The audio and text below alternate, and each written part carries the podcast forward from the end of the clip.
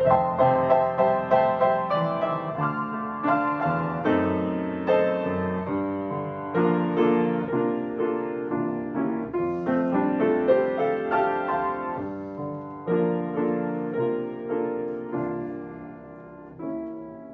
es lunes 13 de junio.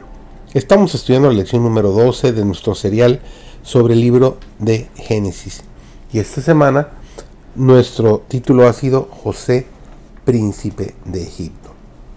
Su servidor, David González, nuestro título de hoy es José confronta a sus hermanos. Los hijos de Jacob vinieron con la multitud de compradores para comprar trigo de José y se inclinaron a él rostro a tierra.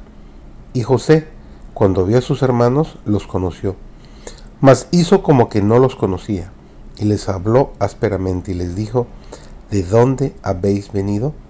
Ellos respondieron, de la tierra de Canaán, para comprar alimentos.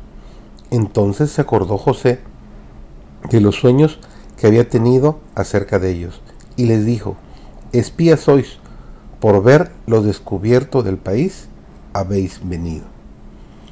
Le aseguraron a José que su único motivo por haber venido a Egipto era para comprar alimento. Nuevamente José les acusa de ser espías. Deseaba saber si aún poseían el mismo espíritu altivo que habían tenido cuando él estaba con ellos, y estaba ansioso por sacarles alguna información en cuanto a su padre y Benjamín. Los tres días de encierro fueron días de amargo dolor para los hijos de Jacob. Reflexionaron sobre sus acciones pasadas equivocadas, especialmente su crueldad hacia José. Sabían que si los condenaban de ser espías y no podían presentar pruebas para comprobar lo contrario, todos tendrían que morir o ser esclavizados. Dudaban que cualquier intento que hiciera alguno de ellos haría que su padre consintiera en que Benjamín se alejara de él. Después de la cruel muerte que, según él pensaba, había sufrido José. Vendieron a José como esclavo y temían que Dios planeaba castigarlos permitiendo que se convirtieran en esclavos.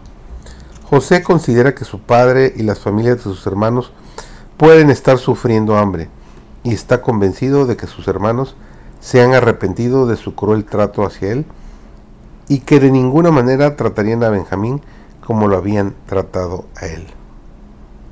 Siendo justificado por Cristo, el recibidor de la verdad es constreñido a realizar una entrega completa a Dios y es admitido en la escuela de Cristo para poder aprender de aquel que es manso y humilde de corazón. Conoce ampliamente el amor de Dios y exclama, ¡Oh, qué amor! ¡Qué condescendencia!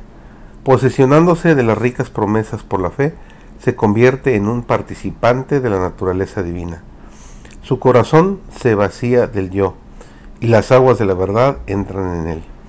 La gloria del Señor brilla en él. Contemplando perpetuamente a Jesús, lo humano es asimilado por lo divino. El creyente es transformado a su semejanza el carácter humano es cambiado en un carácter divino.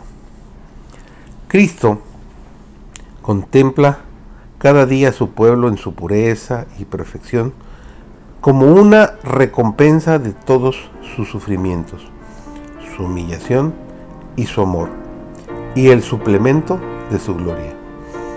Cristo mismo es el gran centro, del cual irradia toda la gloria que llega hasta nosotros.